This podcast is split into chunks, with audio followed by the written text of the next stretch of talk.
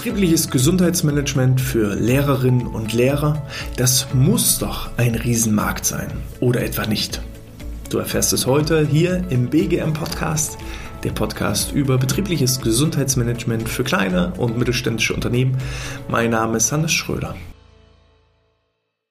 Ich hatte vor einigen Wochen ein Gespräch mit einem angehenden Existenzgründer, mit jemandem, der sich im Bereich des betrieblichen Gesundheitsmanagements selbstständig machen möchte, im Schwerpunktgebiet BGM für Lehrerinnen und Lehrer.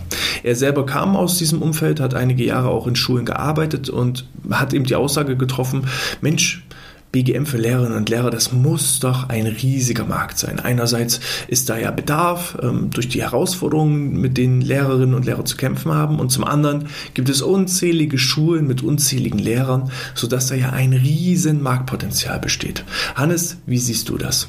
Und meine Antwort war, einerseits hast du recht und andererseits hast du Unrecht. Doch was meine ich genau damit? Wir fangen erstmal mit dem Punkt an, dem ich zustimme. Und die Zustimmung bedeutet, es gibt Bedarf für Lehrerinnen und Lehrer. Denn was bedeutet denn Gesundheit? Gesundheit ist ja nicht bloß die Abwesenheit von Krankheit, sondern insbesondere heißt es eben, ähm, dass ich mich gesund empfinde, dass ich mich gesund fühle, wenn ich körperlich gesund bin, wenn ich geistig gesund bin, wenn ich sozial gesund bin. Ne, also dieses Wohlempfinden in allen Bereichen ist einfach essentiell wichtig, um wirklich sich gesund zu fühlen. Und da können wir mal auf die einzelnen Ebenen eingehen. Wie sieht es auf körperlicher Ebene aus für die Lehrkräfte? Wie ist da so der Arbeitsalltag gestrickt? Wenn ich mich an meine Kindheit und Schulzeit zurückerinnere und auch Studienzeit zurückerinnere, ist äh, dieser Arbeitsalltag zum einen aus sitzenden Tätigkeiten gestrickt, dass also der Lehrer unterrichtet im Sitzen, als auch wenn er irgendwelche Arbeiten kontrolliert. Wenn die Arbeiten gerade geschrieben werden, dann äh, wird meistens irgendwo Recherche betrieben von den Lehrerinnen und Lehrern. Ähm, oder der Arbeitsalltag wird im Stehen verbracht, indem irgendwelche Dinge an ja, Tafeln angeschrieben werden, auf irgendwelchen digitalen Boards äh, dargestellt werden. Und hier beobachte ich natürlich auch immer wieder gewisse Zwangshaltung. Sei es das längerfristige Sitzen. Also der Vorteil ist schon mal gegenüber einem klassischen Büroarbeiter, dass Lehrer häufiger mal wechselnd stehen und sitzen. Aber auch dann sind diese Haltungen häufig sehr einseitig. Weil alleine beim Unterrichten, beim Referent sein, ist es ja häufig so, ich habe irgendwo eine vertrete Position, dass ich einerseits zum Publikum zugerichtet bin, andererseits irgendwie mich so nach hinten drehe und gucke, was an der Tafel steht oder was ich anschreibe. Ähm, dann schreibe ich viel mit einer Seite, dann schreibe ich von oben nach unten, sodass also auch die einseitig eine Schulter immer wieder belastet wird. Und wenn ich eben äh, Arbeiten und dergleichen kontrolliere, dann ist es eher wieder ja, die, das Zusammenfallen am Schreibtisch, dass die Schultern nach vorne gehen, die Brustmuskulatur Muskulatur entsprechend auch verkürzt wird, äh, verkümmert. Und ja, die, die, der Bewegungsradius eines Lehrers ist jetzt auch nicht so, dass er sich körperlich verausgabt, sondern eher ja, unter einem Bewegungsmangel leidet. So. Das ist erstmal so aus körperlicher Ebene, so dass ich mir vorstellen kann, so Schulter-Nackenverspannung, Rückenschmerzen und dergleichen. ist auf jeden Fall etwas, womit sich Lehrkräfte rumschlagen dürfen. Dann kommen wir mal auf die soziale Ebene. Wenn ich mich an meine Schulzeit zurückerinnere, gibt es vielleicht so ein, zwei Lehrer, die ich wirklich gemocht habe und viele Lehrer, die ich nicht gemocht habe. Und das ist wahrscheinlich auch eher der Alltag eines Lehrers, dass ich mit Ablehnung zu tun habe. Bedeutet also auch, wir Menschen streben ja nach sozialer Akzeptanz, nach Anerkennung. Und diese Anerkennung, kann ich mir vorstellen, wird nicht immer wieder gegeben.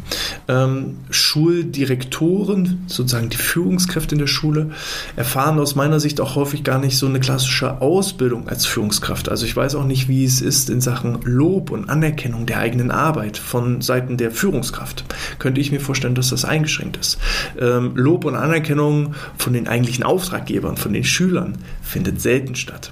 Und dann haben wir auch nochmal das Thema Eltern aus meinen eigenen Beobachtungen. Meine Kinder sind noch nicht in der Schule, aber alleine, wenn ich schon beobachte, was für Anforderungen Eltern in der Kita an die Kita-Erziehung, an, Ki an die Kita-Erzieher stellen, dann ähm, beobachte ich einfach, auch da ist selten eine ähm, Akzeptanz, Toleranz, äh, geschweige denn auch Anerkennung vorhanden, sondern eher Forderungen und Diskussion und Auseinandersetzung. Und auch das belastet natürlich. Das belastet auf sozialer Ebene Ebene, als auch das belastet auf psychischer Ebene. Und da kommen wir jetzt an äh, den Punkt der Psyche. Als Lehrer habe ich natürlich irgendwo auch die Herausforderung des lebenslangen Lernens. Ich muss mich ähm, regelmäßig weiterbilden, ich muss mich vorbereiten, ich muss mich nachbereiten. Ähm, manchmal ähm, ist auch das Schuljahr auf einmal schneller zu Ende, als man gucken kann. Und dementsprechend habe ich auch einen gewissen Zeitdruck. Auch Kurzkontrollen, die ich geschrieben habe oder habe schreiben lassen, die müssen ja auch relativ zügig zum nächsten Mal kontrolliert werden.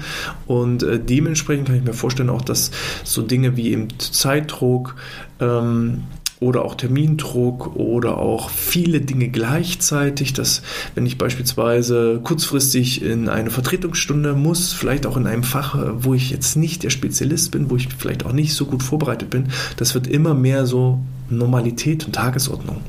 Ähm, wir alle wissen um den Lehrermangel, dass einfach viel zu wenig Lehrer vorhanden sind ähm, aufgrund des demografischen Wandels und vielleicht auch teilweise aufgrund von Fehlplanung oder einfach weniger Leute, die den Beruf des Lehrers aufgrund der Herausforderungen ausüben wollen. Ähm, und das führt halt immer mehr dazu, dass ja, Leute vielleicht auch in Dingen etwas ausbilden müssen, worin sie selber noch gar keine richtige Ausbildung hatten.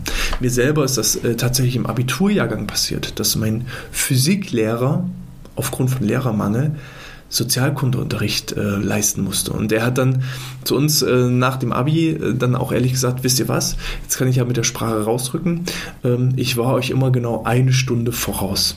So, und es war halt immer witzig, weil immer wenn wir Fragen gestellt haben, hat er gesagt, ja, das ist eine interessante Frage, die beantworte ich dann am Ende der Stunde. Und dann war plötzlich die Stunde rum und dann hat er gesagt, ah, ja, leider konnten wir auf die Frage nicht mehr eingehen, deshalb schreibe ich mir die Frage auf, die beantworten wir dann entsprechend gleich in der nächsten Stunde.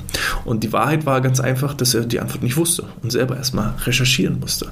Und das führt natürlich auch zu Unsicherheit, zu, das merken wahrscheinlich auch viele, viele Schülerinnen und Schüler, dass da vielleicht auch die Kompetenz dann manchmal gar nicht da ist, dass der Unterricht dann gar nicht auch interessant und abwechslungsreich gestaltet werden kann, weil dann vielleicht auch ja, noch Know-how fehlt. Und ähm, das sind Dinge, wo ich mir vorstellen könnte, dass Lehrerinnen und Lehrer auch damit entsprechend belastet sind. Bedeutet, auf körperlicher Ebene gibt es durchaus Handlungspunkte, auf seelischer Ebene, geistiger Ebene gibt es durchaus äh, Punkte, die mit den Themen Stressbewältigung, Stressmanagement, Zeitmanagement auch zu tun haben. Und es gibt auch äh, dann die Komponente der, ja, des Lobens, des Anerkennens, der, der Akzeptanz und solche Dinge. Bedeutet, Bedarf ist da. Unzählige Schulen, unzählige Lehrer mit eben entsprechend diversen Herausforderungen. Und jetzt kommt aber das große Aber. Ist das nicht ein Riesenmarkt? Ja, Bedarf ist da, aber steckt in diesem Markt auch Geld? Rein aus unternehmerischer Sicht betrachtet, habe ich zumindest die Erfahrung gemacht, dass das Thema betriebliches Gesundheitsmanagement an Schulen eher ein untergeordnetes Thema ist. Weil die Schulen nicht irgendwie ein Unternehmen sind, ein Wirtschaftsunternehmen sind, sondern eher da ja, Bund, Länder, Kommunen für die entsprechenden wirtschaftlichen Ausstattungen der Schulen zuständig sind. Und wenn ich mir manche Zustände von Schulen anschaue, rein vom Gebäude her und ähm, wie so der Unterricht und die Unterrichtsmaterialien gestaltet sind, dann kann ich mir vorstellen, dass da auch immer das Geld etwas knapper gestrickt ist. Und dann wird vielleicht auch eher nochmal eine zusätzliche Lehrkraft investiert, als jetzt das Geld zu verwenden im Rahmen eines betrieblichen Gesundheitsmanagements. Ich selber habe auch schon einige Gespräche mal geführt gehabt mit Schulen, auch mit privaten Schulen, die ja dann eher so auf, ja, wie so eine Art Wirtschaft Wirtschaftsunternehmen agieren und häufig, Bedarf war da, häufiges K.O.-Kriterium war einfach die Finanzierung eines ganzheitlichen betrieblichen Gesundheitsmanagements. Das war immer wieder ein Thema und ähm, die einzige Erfahrung, die ich gesammelt habe, ist, dass man über Projekte schauen kann. Es gibt immer mal wieder auch Projekte, die an Schulen für Schüler und auch für Lehrer durchgeführt werden. Wir selber haben uns mal eine Zeit lang am sogenannten Gestikus-Projekt äh, beteiligt. Ähm, Gestikus stand für Gesund in Kita und Schule. Es war also ein Projekt sowohl für Kitas als auch für Schule, wo sowohl Angebote für ja, Kinder als auch Schüler ähm, als auch für die Lehrkräfte und Erzieher entsprechend durchgeführt wurden. Hier reden wir aber immer von zeitlich begrenzten Projekten, finanziell begrenzten Projekten und alles, was projektmäßig ist, ist aus meiner Sicht halt nicht, kann halt nicht ganzheitlich aufgezogen werden, sondern wir hangeln uns eher so von Aktionstagen über Aktionsvorträge und Workshops, aber nichts, was irgendwo systematisch ineinander nachhaltig hineingreift. Was kann ich jetzt machen? ähm, im, im, Hinblick auf zum Beispiel finanzielle Unterstützung auch von Krankenkassen muss man halt einfach schauen, wie es auch die Belegschaft strukturiert.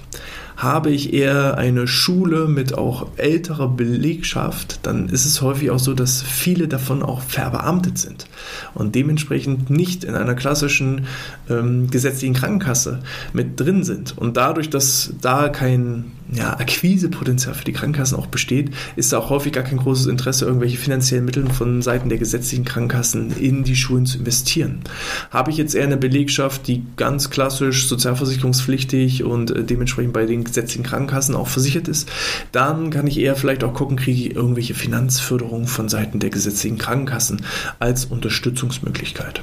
Es gibt diverse Projekte, die sich von Bundesland zu Bundesland, von Region zu Region, von Kommune zu Kommune und Gemeinde zu Gemeinde entsprechend schon unterscheiden können, ähm, dass man da vielleicht irgendwo Mittel abgreifen kann.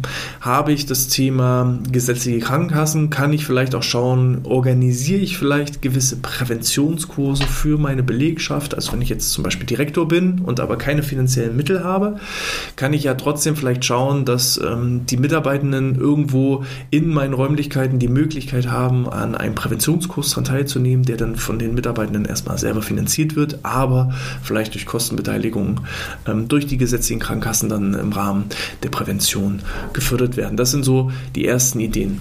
Was sind so typische Angebote? Wo man schauen kann, ähm, wie, was schafft man da, wo bietet man den Mitarbeitenden den Lehrerinnen und Lehrern einen entsprechenden Mehrwert.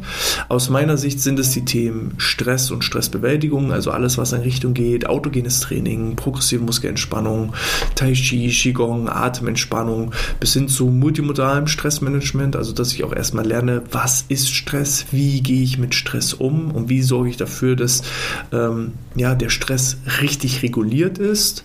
Dann äh, Themen wie Resilienz, also die psychische Widerstandsfähigkeit sind aus meiner Sicht ganz, ganz wichtig.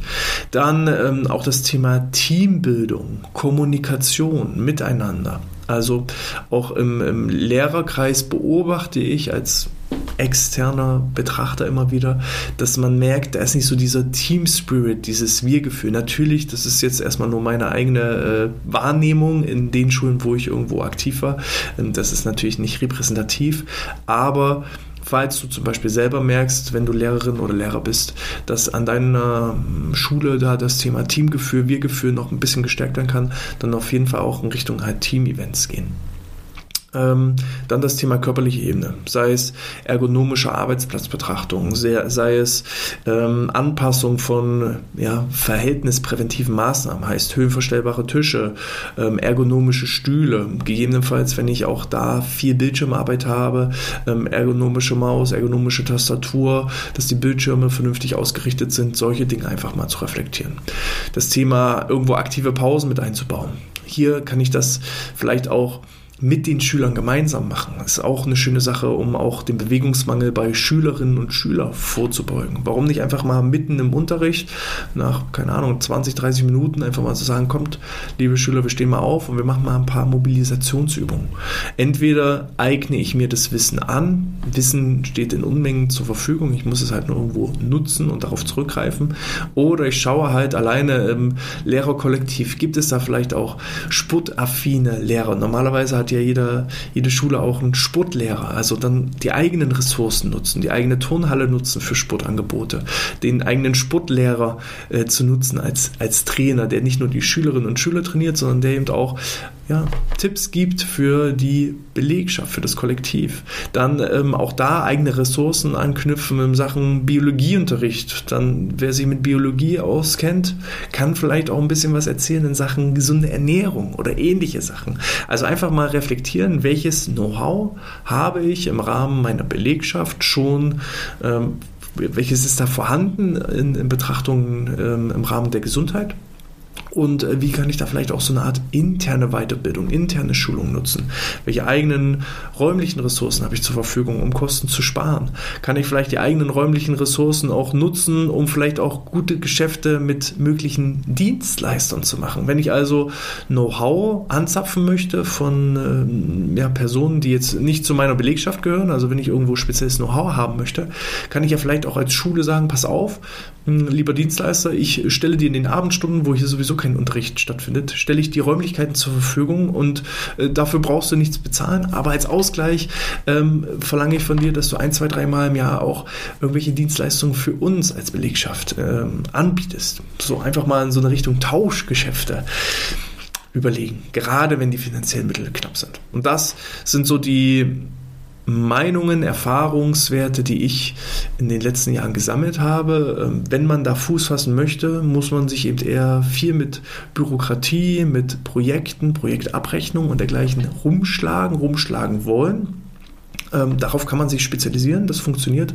Man sollte aber eben jetzt nicht nur aus der Betrachtung hineingehen, da ist ein Riesenbedarf, weil entsprechende Herausforderungen im Arbeitsalltag von Lehrkräften entsteht, dass deshalb automatisch auch eine Existenz dadurch abgesichert ist weil aus meiner Sicht sind die finanziellen Mittel immer da recht knapp, recht begrenzt.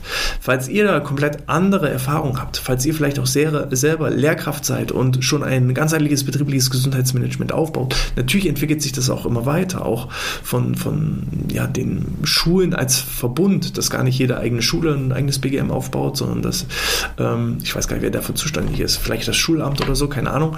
Also auf jeden Fall, dass ähm, von größerer ähm, Gegebenheit das auch immer ja, beauftragt wird und, und angegriffen wird. Da habe ich keine Ahnung, stecke ich nicht mit drin. Aber vielleicht ihr, dann schreibt es gerne in den Kommentaren und äh, vielleicht können wir da ja irgendwie auch nochmal ein gemeinsames Interview machen. Falls ihr le selber Lehrer, Lehrerin seid, dann meldet euch gerne bei mir, wenn ihr da so eine Art Best-Practice-Beispiele habt, wo ihr sagt, äh, meine Schule ist da so eine Vorzeigeschule, wir haben Folgendes gemacht und Folgendes herausbekommen, weil das Thema Geld ist ja auch wieder das Thema. Ähm, auch Lehrer müssen bezahlt werden. Und wenn Lehrer immer wieder krankheitsbedingt ausfallen, dann muss ich irgendwo Ersatz besorgen oder es müssen andere Lehrer eben mehr arbeiten und das sorgt dann auch wieder zu Unstimmigkeiten. Also der Return on Invest, dass sich sowas lohnt, ist ja in der Schule genauso wie in jedem anderen Wirtschaftsunternehmen oder in anderen Behörden auch. Also es lohnt sich ja in ein betriebliches Gesundheitsmanagement zu investieren. Und wenn ihr da so eine Schule seid, die da mit bestem Beispiel vorangeht, meldet euch gerne, schreibt es entweder in die Kommentare oder als 5-Sterne-Bewertung in iTunes oder in der Apple Podcast App oder ihr schickt es einfach per E-Mail an info@outness.de ähm, ja, ich lese alle entsprechenden E-Mails, ich lese alle Kommentare und freue mich da auf euren Input. Gerne freue ich mich auch, wenn ihr beim nächsten Mal wieder dabei seid. Bis dahin wünsche ich euch alles Gute, bleibt gesund und sportfrei.